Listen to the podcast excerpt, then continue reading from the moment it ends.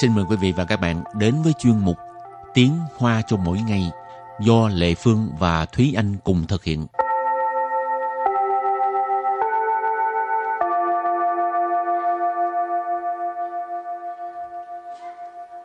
Thúy Anh và Lệ Phương xin kính chào quý vị và các bạn. Chào mừng các bạn cùng đến với chuyên mục Tiếng Hoa cho mỗi ngày ngày hôm nay.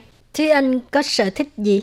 À, sở thích thì nhiều lắm, nhưng mà không có cái nào là chuyên sâu vào cái sở thích đó hết. Ừ, sở, sở thích, thích thôi mà cần gì phải chuyên sâu. Ừ, nhưng mà có một số người thì họ rất là uh, đào sâu vào cái sở thích của họ. Ừ. Ừ, chẳng hạn như là có những người uh, chơi thể thao thì họ có thể là những cái cao thủ. Nếu có một số người thích chơi cầu lông, cao thủ cầu lông chẳng hạn. Ừ. Bản thân Thúy Anh thì sở thích là uh, không có thích vận động nhiều cho nên chị thích uh, ngồi nhà thì uh, đọc tiểu thuyết đọc truyện tranh ừ. rồi nghe nhạc vân vân ừ. tưởng đâu nói sở thích là không thích vận động ừ.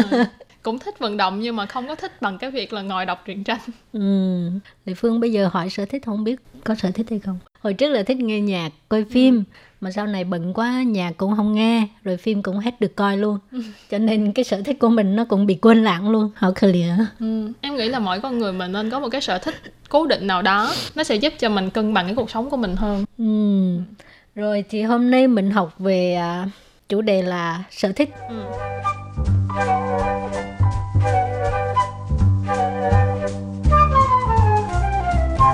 Tuần trước mình có nói về giới thiệu bản thân mình rồi cho nên tuần này mình sẽ học cách để mà giới thiệu về sở thích đầu tiên mình nói về cái sở thích mà chắc uh, rất là nhiều người đều nói cái từ này hoa hoa hoa hoa hoa hoa đó là vẽ tranh hội họa Lệ Phương cũng thích vẽ tranh hồi nhỏ ừ. còn à, sau này lớn lên đối với những người mà biết vẽ thì người ừ. ta mới ngồi vẽ còn những người mà không biết vẽ vẽ bậy vẽ bạ thì hình như ừ. rất ít rồi cái ừ, sở thích rồi. nó biến mất rồi Thúy Chắc... Anh thì ừ. có có hoa hoa nhưng mà thường là khi mà như là mình stress á ừ. thì uh, sẽ lấy giấy hoặc là vẽ trong uh, một cuốn sổ là vẽ những cái hình tại Thúy Anh cũng không phải là có khiếu vẽ cho lắm ừ. là những vẽ những cái hình mà mình suy nghĩ trong đầu thôi thì uh, như là nó sẽ là một cách để mà giải tỏa cái stress của mình ừ.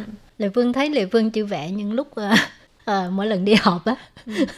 phân sinh là bắt đầu ngồi vẽ chỉ có những lúc như vậy thôi hình như đa số học sinh đều làm cái trò này không nghe giảng mà ngồi vẽ không biết vẽ cái gì có nhiều người vẽ trong cái sách giáo khoa ấy à. vẽ cái uh, lý bạch rồi vẽ đổ phủ ừ. ừ thay à. mặt người ta như thế nào rồi xong ở dưới thì vẽ cái chiếc xe mô tô chỉ có những lúc đó mới rảnh rồi cầm cái viết.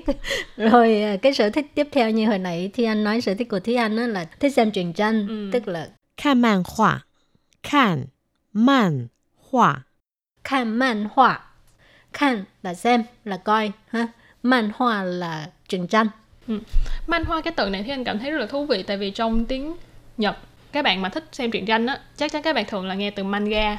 Thì manga nghe có giống giống cái chữ man hoa mà ừ. trong tiếng Hàn cũng là man hoa từ cái từ gốc mà ra đó ừ, cũng từ cái từ man hoa mà ra ừ. cho nên thì em cảm thấy từ này rất là thú vị rồi cái sở thích tiếp theo là cũng thuộc dạng là sở thích một trong cái những cái sở thích của Thúy Anh đi là 跑步跑步跑步tức là trong những cái môn vận động thì có vẻ là跑步là cái sở thích mà Thúy Anh có thể chấp nhận nhất dạ hả Lệ Phương ừ. không thích跑步thấy mệt quá ừ, nhưng mà Thúy Anh chỉ có thể chạy ngắn thôi à ừ. không có thể chạy chạy bền nhưng mà không có chạy bền cái kiểu mà có thể uh, mấy cây số mấy cây số cùng ừ. lắm là một một đến ba cây số thôi rồi tiếp theo là theo vũ theo vũ theo vũ có nghĩa là khiêu vũ ừ, nhảy múa ừ.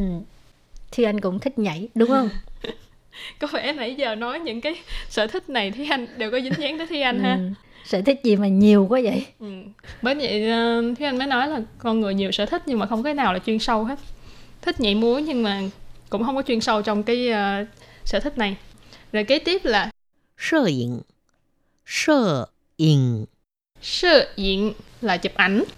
Đây chắc là sở thích của rất là nhiều bạn trẻ ừ. hiện đại luôn ấy. Bây giờ là một cái um, gọi là một cái sở thích chung ừ, của rất nhiều bạn trẻ. Tại vì trên tay ai cũng có cái uh, điện thoại thông ừ. minh à, chỉ cần uh, chụp ảnh được thôi là đa số là sẽ uh, mang đi chụp này chụp kia ừ. cho nên sự diện là chụp ảnh tiếp theo là 健身健身健身 là tập thể dục trên sân là mình uh, phải phải dùng tới những cái dụng cụ tập thể dục chẳng hạn ừ. như mình uh, dùng跑步chi hoặc là mấy cái gì á ừ, cử tạ này nọ ừ. ừ.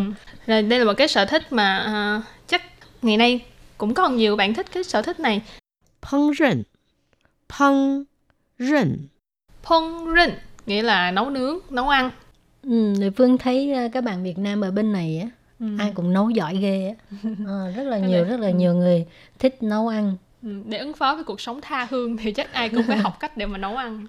Lệ Phương không thích Ủa sao lại cái gì Lệ Phương cũng ghét vậy Hẹn gì nó càng ngày càng vậy Rồi tiếp tục là 写作写作写作tức là viết văn đó các bạn ạ những người mà bị cho nay sang sống nội tâm á, thì thích hợp cái này hơn ừ. tại trút bỏ những cái uh, tâm tư tình cảm của mình ở trong cái này hết viết ra thôi nó cứ tuôn ra ừ. gọi là写作 ha rồi kế tiếp thán chỉnh thán chỉnh thán chỉnh ở đây là mình gọi chung là chơi đàn nhưng mà không có nói là đàn gì. Thán chỉnh thì có là nói về uh, guitar nè hoặc là nói về keyboard nói về piano vân vân. À, đằng sau có chữ chỉnh là cầm tức là một cái dạng đàn. Thì thảnh là cái động tác là đàn đánh đàn. Cho nên thảnh chỉnh nếu như bạn không nói rõ là dạng nhạc cụ gì thì nó nói chung gọi chung là đánh đàn. Từ cuối cùng đó là xa chỉ xa chỉ xa chỉ tức là chơi cờ rồi bây giờ mình có một cái đối thoại ngắn nha ừ.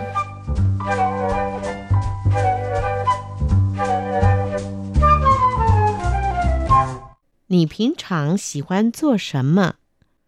我喜欢听音乐，还有看漫画。你呢？我喜欢去健身房运动。你要不要请专业教练？不需要啦， 我自己练就好了。Đoạn này thì uh, ngắn gọn, xúc tích, dễ hiểu. Đầu tiên là hỏi là 你平常喜欢做什么？Bình thường thì bạn thích làm gì? Nì là bạn, Phiến chẳng là bình thường, Xỉ hoan là thích, Chua ở đây là làm một việc gì đó, Sần mơ là cái gì, cho nên Xỉ hoan chua sần mơ là thích làm gì. Câu thứ hai, 我喜欢听音乐，还有看漫画。你呢? Câu này có nghĩa là mình thích nghe nhạc, à, rồi à, xem truyện tranh. Còn bạn thì sao? À, 我喜欢听音乐. Những cái từ này hồi nãy mình đều có học hết. Xỉ hoan là thích, thiên nhiên乐là nghe nhạc Hải dụ tức là còn ha Khăn man hoa tức là coi truyện tranh Nì nữa còn bạn thì sao 我喜欢去健身房运动。Ừ, 我喜欢 thì không cần giải thích rồi ha. 去 là đi, Chiến sinh, nãy mình có nói là uh, tập thể dục rèn luyện uh, giống như kiểu đi phòng gym vậy. Cho nên chiến sinh phẳng chính là phòng gym. Chiến sinh phẳng. Rồi duyên tụng, duyên tụng uh, ờ, trước đây mình cũng có học là đó là thể dục thể thao, tập thể dục thể thao. Ở đây là đến phòng gym để mà rèn luyện, để mà tập tập gym. Câu tiếp theo, bạn yêu bao yêu chuyên nghiệp luyện? Là bạn có muốn mời uh, huấn luyện viên chuyên nghiệp không? Giao bù giao là có muốn không rồi uh,请 là mời ha chuyên nghiệp chuyên nghiệp là chuyên nghiệp giáo liên tức là huấn luyện viên rồi cả câu á, là bạn có muốn mời huấn luyện viên chuyên nghiệp không 不需要啦 tức là không cần đâu 我自己练就好了 ờ, bản thân mình tự mình tập là được rồi Liên ở đây là rèn luyện, tập luyện. 我自己 là bản thân mình. 我自己练就好 là tức là mình tự tập là được rồi. Thì à, bài học hôm nay mình đã học được rất nhiều rất nhiều từ về cái uh, sở thích ha. À, nếu như mà à, các bạn có những cái sở thích khác mà trong bài học hôm nay không có nhắc tới thì à, xin mời các bạn hãy cung cấp những cái từ vựng này cho Lệ Phương với Thúy Anh nhé. Cảm ơn các bạn rất nhiều và bây giờ thì trước khi chấm dứt bài học hôm nay, chúng ta lắng nghe một lần nữa về cái uh, mẫu đối thoại nhé. 你平常喜欢做什么？ 我喜欢听音乐，还有看漫画。你呢？我喜欢去健身房运动。你要不要请专业教练？